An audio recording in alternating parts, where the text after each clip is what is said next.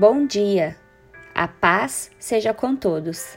Sejam bem-vindos a mais um Devocional Edificai. E hoje nós vamos começar os nossos estudos da primeira carta de Paulo aos Coríntios. Vamos estudar hoje 1 Coríntios 1, do 1 ao 17, que fala sobre exortação à unidade. Paulo inicia sua carta aos Coríntios com uma saudação e ação de graças, que vai do versículo 1 ao 9. Irmãos, pelo nome do nosso Deus, Jesus Cristo, peço-lhes que todos estejam de acordo naquilo que falam e que não haja divisões entre vocês. Pelo contrário, que vocês sejam unidos no mesmo modo de pensar e no mesmo propósito. Versículo 10. A partir desse versículo, o apóstolo já começa a tratar o problema da divisão que havia na igreja de Corinto. Eles estavam exibindo uma arrogante e orgulhosa devoção, ou seja, uma preferência a um ou a outro dos três pregadores que havia na igreja de forma que a igreja estava se dividindo em grupos partidários. Eu sou de Paulo, eu sou de Apolo, e eu sou de Cefas, e eu sou de Cristo. Paulo foi o fundador da igreja de Corinto. Apolo tinha grandes habilidades em pregar e falava muito bem. E ele foi muito bem recebido após a partida de Paulo e agradava a muitos. Cefas era o nome aramaico de Pedro, o apóstolo que esteve um tempo na igreja de Corinto. E o partido de Cristo eram aqueles que se achavam os únicos cristãos verdadeiros da igreja. E como Paulo resolveu essa questão? Isso que veremos aos longo, ao longo dos versículos.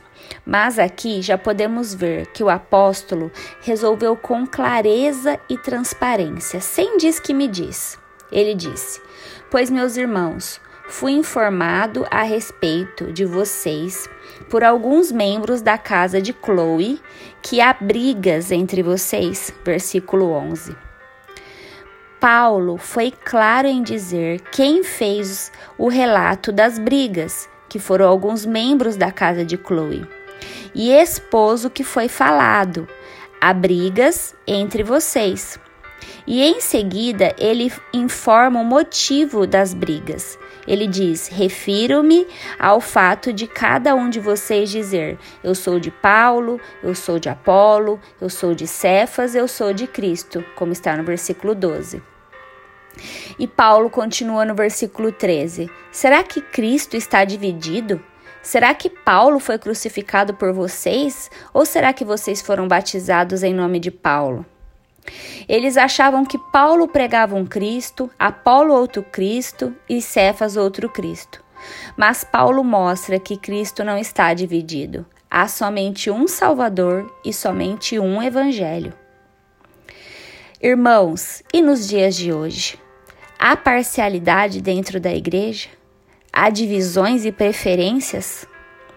Paulo já deixou claro nos versículos iniciais que precisamos estar em acordo naquilo que falamos e que não haja divisões entre nós, pelo contrário, que sejamos unidos no mesmo modo de pensar e no mesmo propósito. A palavra divisão vem da palavra grega cisma, que significa rasgar um pano, ou seja, a divisão estava rasgando a igreja, a divisão rasga a igreja. Mas caso haja alguma divergência, precisamos com clareza resolver. Não podemos varrer os problemas da igreja para debaixo do tapete, mas precisamos com amor, sabedoria e orientados pela palavra resolver os conflitos, para que haja correção e assim crescimento. E mais, irmãos, não podemos valorizar mais o mensageiro do que a mensagem. Só Cristo deve ser exaltado na igreja. Continuando, falar bem, ter um bom discurso, era muito valorizado na cultura greco-romana. Paulo não estava à altura desses padrões. Ele não pregava com sabedoria de palavras, ou seja, ele não fazia um discurso para impressionar os homens e se destacar, mas pregava no poder do Espírito, do Espírito Santo, gerando fé em Cristo, transformando a vida e o coração das pessoas. Afinal, Cristo não me enviou para batizar, mas para pregar o Evangelho, não com sabedoria de palavra, para que não se anule a cruz de Cristo. Versículos 17. Hoje em dia, muitos pregadores falam bonito, usam frases de efeito para persuadir e para se destacar. Mas uma pregação sem o poder do Espírito Santo não atinge o coração e não gera mudança.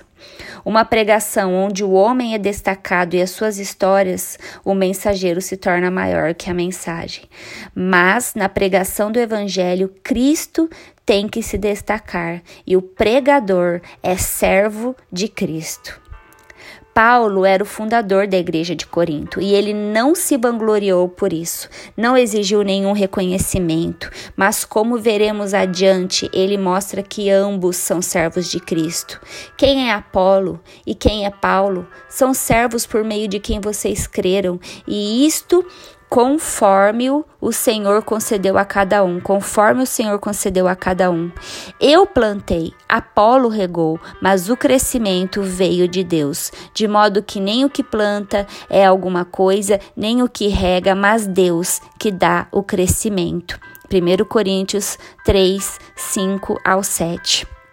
Irmãos, vamos deixar toda parcialidade, todo tipo de preferência, toda comparação e vamos servir a Cristo como servos, servindo uns aos outros como Jesus fez. O maior se colocou como servo de todos. Fomos chamados para servir, para sermos pacificadores. Abra mão de ter a razão e prefira a comunhão. Deus te abençoe, que você possa meditar nesse devocional e tenha um ótimo, excelente dia.